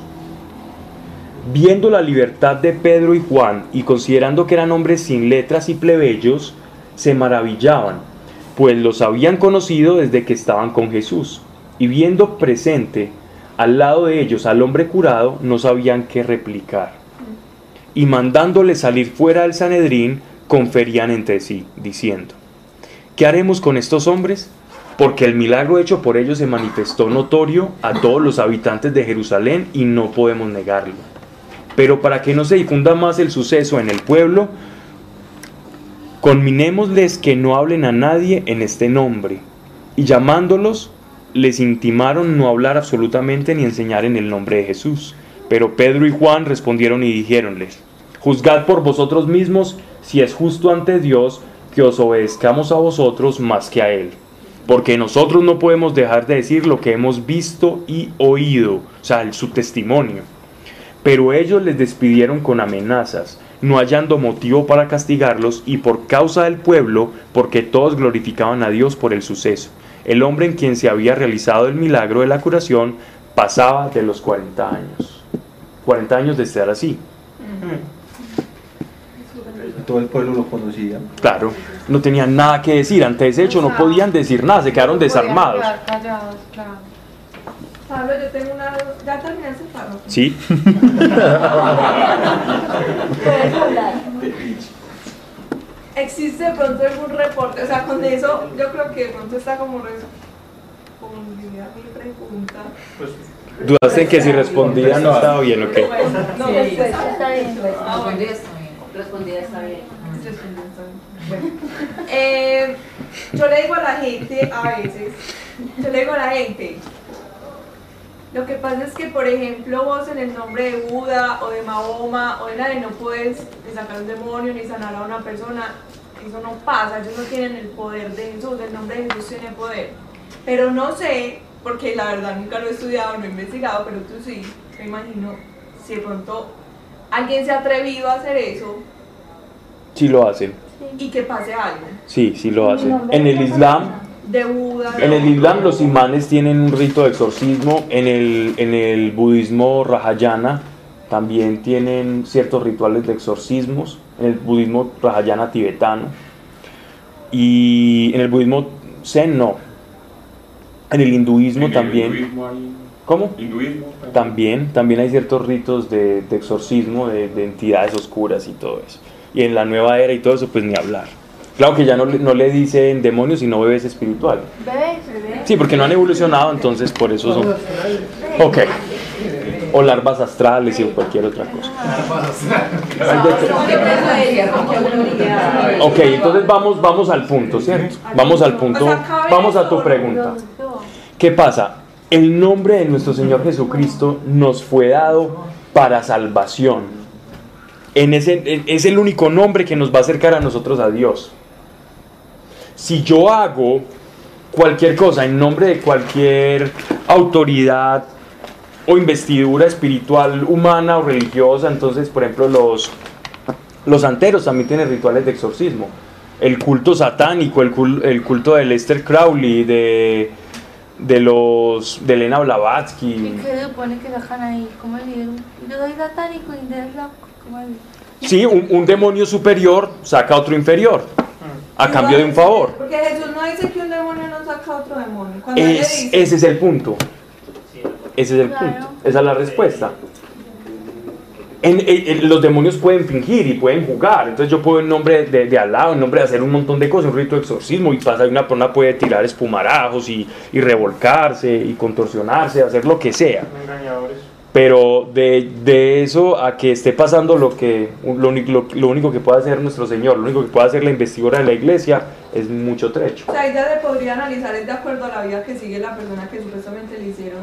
No, le hacen la liberación y el demonio juega y molesta y ya, eso es todo. Pero no sale. Pero no, no, no de acuerdo a la vida, porque según la religión no, no va a haber un llamamiento, un cambio necesariamente. Exacto. De hecho, ellos muchas veces tienen eso como. como para que te vaya mejor en X o Y cosa, más no porque ellos tengan la, la, inclinación a un cambio de vida. ¿Te acordás del video que nos mandó Albita? De este tipo que, que, fue medio yogi. Y él decía que en algún momento Dios le, Dios le reveló que, por ejemplo, cuando había un demonio que se manifestaba en forma de enfermedad en la vida de una persona, a ellos les habían eh, metido el cuento de que podían sacarlos. Y que él oraba por una persona y él veía que se sanaba, pero que por a los seis meses volvía. Que hasta que él se dio cuenta que en realidad no era que los pudieran sacar, sino que podían hacer que se movieran y que durante un tiempo permanecían ocultos pero volvían y se manifestaban. Hacían una sustitución sintomática. Y es la astucia del demonio. Pero los deja por ejemplo sanos un tiempo. Y ya supuestamente le quita el dolor le quita el dolor de estómago pero le aparece un dolor de cabeza al tiempo. Entonces genera una dependencia del babalao del brujo etcétera etcétera en la santería hacen eso no no hay falsa es completamente falsa es una falsificación pero el demonio juega con una aparente liberación que es lo que está diciendo Sebastián se te puede quitar el dolor, se te puede quitar la molestia, el sueño, las pesadillas, pero después se manifiesta en otra cosa maluca. que, no, que no hay una autoridad. Es, no hay autoridad. Ahí es un engaño. La respuesta es esa.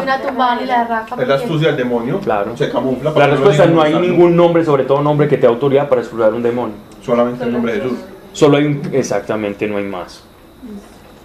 Y los demonios lo saben. Yo no sabía pues que existían otras cosas. Y muchas. De hecho, los judíos de la época de Jesús también tenían ritos de exorcismos. Pablo se encontró con unos de ellos. Bueno, sigamos. Ah, aquí uno puede meditar mucho, pues esto sí lo dejo para que cada uno lo medite en su casa, lo de eh, estas palabras del, apóstol, del apóstol Pedro, lo, que pasa en el, en el Sanedrín, la valentía que ellos toman es algo que no hay que explicar mucho porque es casi que concluyente por, sí, por el, texto mismo. Versículo 23. Los apóstoles despedidos, para terminar aquí hasta el terminamos en el 31. Los apóstoles despedidos se fueron a los suyos y les comunicaron cuanto les habían dicho los jefes de los sacerdotes y los ancianos. O sea que se fueron todos felices después de ser encarcelados y viendo el milagro donde estaba la iglesia local, seguro estaban partiendo el pan, cantando, haciendo alguna cosa, y ellos llegan todos contentos, todos mugrientos, me imagino, contándoles todo lo que había pasado. Ellos, en oyéndolos, a una, a una levantaron la voz a Dios y dijeron, Señor, tú que hiciste el cielo y la tierra y el mar y cuanto en ellos hay, que por boca de nuestro Padre David tu siervo dijiste, ¿por qué protestan las gentes y los pueblos y meditan en cosas vanas? Los reyes de la tierra han conspirado y los príncipes se han unido contra el Señor y contra su Cristo. En efecto, se unieron en esta ciudad contra su santo siervo Jesús, a quien ungiste, Herodes y Poncio Pilato con los gentiles y el pueblo de Israel, para ejecutar cuanto tu mano y tu consejo había decretado de antemano que sucediese. Ahora, Señor, mira sus amenazas y da a tus siervos hablar con toda libertad tu palabra, extendiendo tu mano para realizar curaciones, señales y prodigios por el nombre de tu santo siervo Jesús.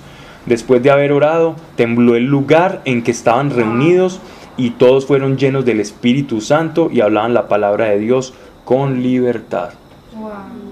Oraron conforme a la voluntad del Señor y que llegó el Espíritu Santo. Poder. Pero ellos ya lo poder porque ellos ya tenían el Espíritu Santo. Llegó poder. Les abrió las puertas. ¿cierto? Más pues. O sea, esta, y tembló. Se habían, se habían, añadido un montón. Sí, es, probablemente claro, no tenían claro, también. Pero esta oración, esta oración que ellos están diciendo acá, esto, lo importante acá de este pasaje es que es una oración conforme a la plena voluntad de Dios. Ese tembló la tierra es como decir, estoy de acuerdo, estoy de acuerdo. Y lo que están diciendo se cumple y se va a cumplir. Porque se unió la voluntad de la tierra a la voluntad, al sí del cielo. El no sé o el no de la tierra se unió al sé y sí de Dios. Y cuando mi no y no sé se une al sí de Dios y se convierte ese no sé y no en un sí, sí, se hace conforme a su palabra. Y llega el poder de Dios. Y esa es la verdadera unción. Vamos. Vamos a orar. Señor, te damos, te damos gracias por tu amor. Padre, que hoy nuestras voluntades sean una, que nuestro querer sea tu querer. ¿A dónde quiere que vayamos, Señor? ¿Quieres que nos quedemos pidiendo lo mismo siempre? Señor, ayúdame en el trabajo, Señor, ayuda a mi papá, a mi mamá, a mi hermano. Señor, dame esto que... ¿Quieres que sigamos en esa actitud, Padre? ¿O quieres que conozcamos qué es lo que quieres para nuestra vida, Señor? ¿Cuál es tu voluntad para cada uno de nosotros? ¿Cuál es, Señor?